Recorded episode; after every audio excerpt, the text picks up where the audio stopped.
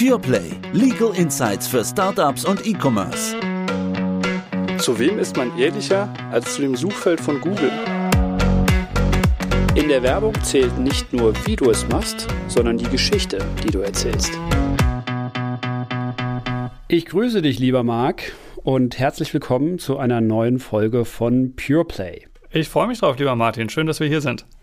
Marc, ich habe heute einen Fall, den ich ganz besonders spannend finde, weil heute geht es um den Exit. Das heißt also, wir haben einen erfolgreichen Pure Player, der darüber nachdenkt, sein Unternehmen vielleicht sogar zu verkaufen. Und zwar Simon. Der hat das richtig gut hinbekommen. Er verkauft Unterwäsche und andere Basic-Produkte über Amazon und über den eigenen Webshop, so wie das üblicherweise läuft. Und das läuft klasse. Und eine Modehauskette, ganz interessant, jemand, der offenbar den Einstieg in das Geschäft, in das Online-Geschäft völlig verschlafen hat und also nur seine Modehäuser betreibt und wirklich also rudimentär, ich habe das angeguckt, schlechten Online-Shop hat, der sagt, Mensch, jetzt gucke ich mal für mein Wäschegeschäft, da kaufe ich jetzt mal das Unternehmen von dem guten Simon, um mich da zu verbessern. Und Simon ist aber, das habe ich so rausgehört, als ich mit ihm gesprochen habe, der ist noch nicht wirklich sicher, ob er wirklich verkaufen will. Aber, wie es alle machen, googeln funktioniert perfekt. Er hat alles gefunden, was man braucht. Und in dem ersten Telefonat sind mir dann die ganzen Begriffe Due Diligence, Asset Deal, Share Deal, sind mir alle um die Ohren geflogen. Und wir haben dann schon festgestellt, wir brauchen da Unterstützung. Und zwar nicht nur aus der IP-Ecke, das ist sicherlich auch ein Thema, was wir da behandeln müssen, aber vor allem aus der gesellschaftsrechtlichen Ecke natürlich. Und er hat mir gesagt, und ich habe gesagt, wow, ja, alles richtig gemacht. Ich erinnere mich da an eine Folge, die wir zwei auch schon aufgenommen haben. Er hat eine GmbH, wo er sein Geschäft betreibt, und er hat diese berühmte tolle Holdinggesellschaft.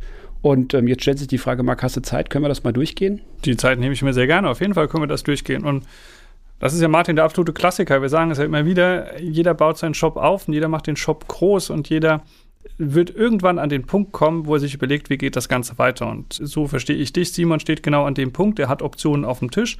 Er überlegt sich, ob ein Exit heute passend sein könnte. Und das macht Sinn. Er scheint gut vorbereitet zu sein mit dem Thema Holding GmbH. Das ist schon mal klasse. Insofern ready to go. Genau, so ist das. Und jetzt vielleicht mal für unsere Zuhörerinnen und Zuhörer, welche Wege gibt es denn, so ein Unternehmen zu verkaufen? Ja, guter Punkt. Das Unternehmen verkaufen, das ist immer so eine spannende Frage.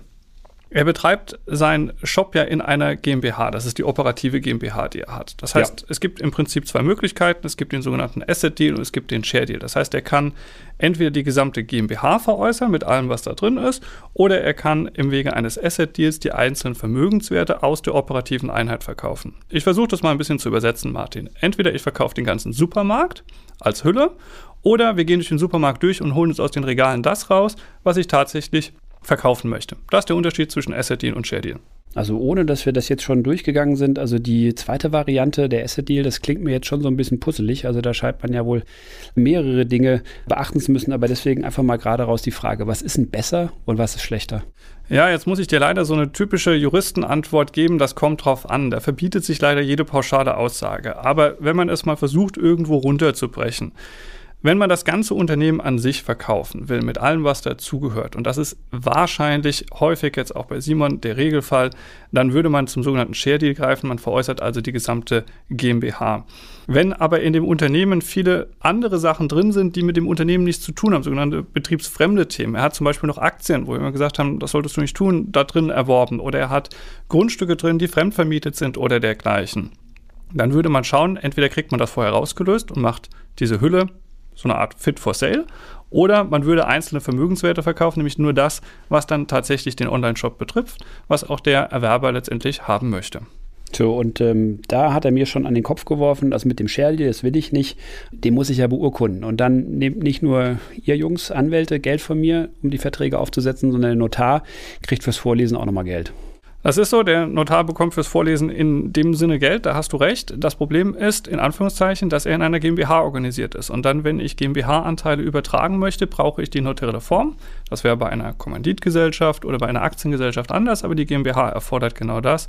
Nur sind wir mal ehrlich, bei den Kosten, die dort entstehen würden, macht das Thema Notar auch nicht mehr so viel aus. Und die gute Nachricht für Simon, in der Regel zahlt die Notarkosten der Erwerber und er wird damit auch kein Problem haben.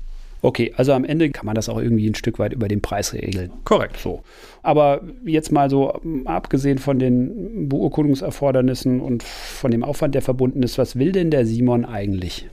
Naja, man könnte jetzt mal versuchen, Martin einfach eine sehr steuerliche Brille aufzuziehen. Er will natürlich am Ende das Unternehmen verkaufen, was auch immer das Unternehmen ist, darüber sprechen wir ja gerade. Wir lassen auch mal die Brille außen vor, die vielleicht der Käufer am Ende aufhat. Aber für ihn wäre es aufgrund des Holding-Konstruktes ja interessant, und das haben wir schon mal besprochen, wenn die Holding GmbH die operative Einheit verkauft, also ein klassischer Share-Deal, weil wir dann den Effekt haben, dass der Verkaufspreis fast netto für brutto in der Holding GmbH ankommt. Wir haben eine effektive Steuerlast von rund 1,5 Prozent. Würden wir im Wege eines Asset Deals das Ganze aus der operativen Einheit verkaufen, dann wären das Einnahmen, die die GmbH erzielt und dann hätten wir eine Steuerlast von ungefähr 30 Prozent. Wenn er das dann noch ausschüttet in die Holding GmbH, kämen diese 1,5 Prozent nochmal drauf. Das heißt, steuerlich gesehen, nur diese Brille auf, wäre der Share Deal für ihn deutlich interessanter. Aber das heißt, diese 1,5 Prozent, die hat er tatsächlich gewonnen, indem er die Holdinggesellschaft wirklich eingezogen hat. Wenn er jetzt die Shares an der GmbH verkauft hätte und die selber halten würde, wäre das anders. Genau so ist es. Guter Punkt. Vielleicht gehen wir dort nochmal auf etwas ein, was wir schon mal diskutiert haben. Wenn die Holding GmbH eine andere GmbH veräußert, dann haben wir effektiv diese Steuerlast von 1,5 Prozent. Würde er selbst die GmbH veräußern, während wir im sogenannten Teileinkünfteverfahren, da kommt, wenn er im Spitzensteuersatz ist, ungefähr eine Steuerlast von 28, 29 Prozentpunkten raus. Das heißt, wenn er das Geld, was er erwirtschaftet, aus der Veräußerung in der Holding zunächst mal parkt und von dort aus wieder reinvestiert in beispielsweise Immobilien, Aktien, andere Unternehmen oder etwas Neues aufbaut, hat er eine ganze Menge richtig gemacht. Also gewusst wie, sozusagen. Genau. Gut, so, und jetzt, das habe ich so ein bisschen rausgehört in dem Gespräch. Also Simon will jetzt, dass wir ihn so ein bisschen an die Hand nehmen. Und kann er denn dann in die richtige Richtung steuern? Jetzt schon? Ja, ich denke, das geht schon. Sie sind ja noch sehr im Anfangsstadium und eruieren erstmal, ob das überhaupt irgendwie funktionieren könnte. Das heißt, ich habe es vorhin schon mal angesprochen, wir könnten die GmbH aufräumen, die GmbH fit for sale machen. Das heißt, wenn dort wirklich Themen drin sind, die dort nicht reingehören, wie, ich hoffe nicht, dass er das gemacht hat, aber man sieht es häufiger mal, privat genutzte Autos oder vielleicht deine Expertise, Marken, die dort nicht hingehören, die man vielleicht für etwas anderes verbraucht, würden wir versuchen, die einfach rauszulösen, entweder indem wir sie in eine andere Gesellschaft von ihm verkaufen oder durch eine Sachausschüttung oder dergleichen. Wir räumen einfach die GmbH auf, machen sie fit for sale und dann kann die Holding GmbH die Operative veräußern. Das ist genau das, was Simon will. Also gerade zum Thema IP immer meine Frage, wenn ich eine Marke anmelden soll und ich habe so ein Konzernkonstrukt, dann frage ich immer, Leute, soll denn die Marke in die Holding, soll die Marke in die operativ tätige Gesellschaft? Sprecht das mit eurem Steuerberater erstmal durch und denkt auch über so Ex-Szenarien nach, ne? weil bevor man dann groß aufräumen muss, kann man das auch von vornherein richtig machen. Und das ist ein Punkt, Martin, den wir ganz häufig sehen. Die Leute haben alle viele Ideen, melden mal ein paar Marken an mit anderen Geschäftsideen dahinter, die so noch gar nicht verwirklicht sind. Aber worüber macht man das? Na, man macht es über die Einheit, in der man sich sowieso bewegt. Und das muss man eben aufräumen, fit for sale machen, aber dann klappt das. Okay, so, wie läuft jetzt der Prozess? Also ich vermute mal, und äh, das habe ich schon mal gehört, jetzt machen wir erstmal so eine Verkäufer-Due Diligence. Ja, da hast du vollkommen recht. Das wird kommen. Also in einem ersten Schritt würde man äh, zwischen Simon und dem potenziellen Käufer eine Vertraulichkeitsvereinbarung abschließen, was man als NDA bezeichnet. Das heißt, ich habe das Thema, Simon muss Informationen über sein Unternehmen preisgeben und das würde er ungern machen. Deswegen verpflichte ich den anderen, der diese Informationen bekommt, diese Informationen vertraulich zu behandeln. Und dann würde man die Türen öffnen im Rahmen einer sogenannten Due Diligence. Was steckt dahinter? Keiner kennt das Unternehmen besser als Simon. Der kennt das in- und auswendig. Nur der Käufer sagt, ich weiß ja nicht, was du mir erzählst. Vertrauen ist gut, Kontrolle ist besser. Deswegen machen wir eine Prüfung des Unternehmens aus rechtlicher, kommerzieller und vielleicht auch steuerlicher Art. Der Käufer wird Einblicke bekommen in das Unternehmen. Man muss ihm also all das offenlegen, was den Käufer interessiert, damit er tatsächlich bewerten kann, ob er bereit ist, erstens dieses Unternehmen zu kaufen und zweitens zu welchem Kaufpreis. Also möglichst transparent sein, nicht so viel verstecken. Aber natürlich, Achtung, jetzt komme ich wieder, aber auf Betriebsgeheimnisse achten. Also die sollte man an der Stelle nicht rausplaudern. Ein MDA ist natürlich sicherlich ein gewisser Schutz. Jede Geheimhaltungsvereinbarung hat vielleicht und hier hoffentlich auch eine Vertragsstrafe. Aber nichtsdestoweniger, das Faktische ist möglicherweise was anderes und wo Informationen hinfließen. Das kann man nachher nicht kontrollieren. Verstanden. Das ist ein Spagat, da hast du vollkommen recht. So, Jetzt setze ich dir mal den Kaufvertrag auf, Paragraph 1. Simon tritt seine Rechte an der GmbH ab. Paragraph 2, der Kaufpreis ist XY. Muss sonst noch irgendwas regeln oder war es das? Ja, im Prinzip würde das erstmal genauso funktionieren und für Simon wäre das auch ein toller Kaufvertrag, bei dem ich sofort sagen würde, unterschreibt das, wenn das irgendwie möglich ist. Blöderweise kommen da noch einige Seiten dahinter, wenn man über den Kaufpreis gesprochen hat. Natürlich ist Kaufpreis erstmal das zentrale Thema, über das sich Simon und Käufer irgendwie einigen werden. Auch da gibt es, Martin, verschiedene Modelle. Man kann über einen Fixkaufpreis sprechen, man kann über einen Kaufpreis sprechen, der angepasst wird, wenn das Unternehmen sich besonders gut entwickelt, einen sogenannten Earnout, den man vereinbart. Man kann auch einen Kaufpreis machen, der sich auf eine Stichtagsbilanz ermittelt. Da gibt es die verschiedensten Konstellationen. Das hängt auch ein bisschen davon ab, wie lang die letzte Bilanz, der letzte Stichtag her ist und wie sehr der Käufer überprüfen kann, wie sich das Unternehmen entwickelt hat. Ein Herzstück, das hat jetzt erstmal gar nichts mit dem Kaufpreis zu tun, ist aber das Thema der sogenannten Garantien. Und diese Garantien werden den Kaufvertrag einfach aufblähen. Ja, also ich meine, ich kenne das Situation natürlich aus der umgekehrten Perspektive häufig. Also gerade wenn es um die IP-Garantien geht, ich bin da immer knallhart. Also derjenige, der was verkauft, der muss schon wirklich eine harte Garantie abgeben, dass das IP, was da drin ist, ihm auch tatsächlich gehört. Weshalb ich dann natürlich bei der Entwicklung vor so einem IP-Portfolio natürlich immer darauf achte, dass ich erstens die richtigen Schutzrechte anmelde und zweitens dafür sorge, dass die auch wirklich da liegen, wo sie hingehören und auch nach Möglichkeit Dritte keine Rechte geltend machen können. Vollkommen richtig. Also eins der wichtigsten Aspekte hast du schon angesprochen. Es gibt natürlich eine ganze Menge weitere Garantien, die man haben will. Vielleicht mal kurz, um unsere Hörer abzuholen, warum will ich so eine Garantie haben? Simon behauptet etwas und Simon legt in der Due Diligence etwas offen und zeigt, wie sein Unternehmen funktioniert. Der Käufer sagt aber, ich will natürlich, dass du mich nicht über den Tisch gezogen hast. Ich will, dass wenn du mir eine Liste der Arbeitnehmer zeigst oder die IP-Liste oder die gemieteten Gebäude, die du hast, dass ich eine vollständige und zutreffende Liste habe.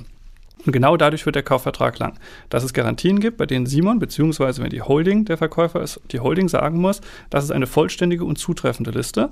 Und wenn es irgendwelche Themen gibt, dann müssen die aufgelistet werden. Wenn sie da nicht aufgelistet sind, dann haftet Simon am Ende dafür. Für Simon ist aber genau diese Klausel auch wieder die Chance, um sich ein Stück weit zu enthaften. Denn alles, was der Käufer kennt oder ihm bekannt sein müsste, das muss er sich am Ende auch zurechnen lassen, weil das hätte er wissen können.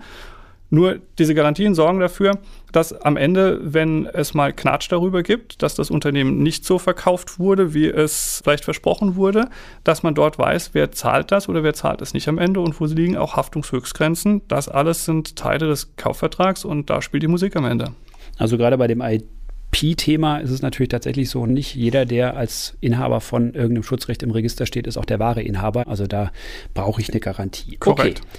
Jetzt haben wir das ganze Thema Kauf durchgekaut. Gibt es denn irgendwelche Alternativen für Simon, wenn er seinen Exit plant, als das Unternehmen zu verkaufen?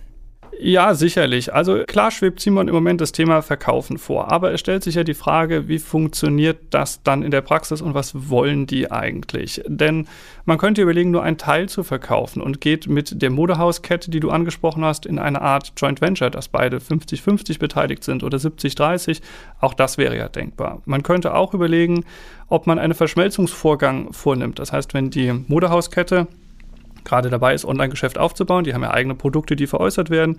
Die operative Einheit zum Beispiel auf diese andere Gesellschaft zu verschmelzen, mit dem Effekt, dass dann beide wiederum in dem Verhältnis, wie die Werte zueinander stehen, Gesellschafter an der Joint Venture Gesellschaft sind.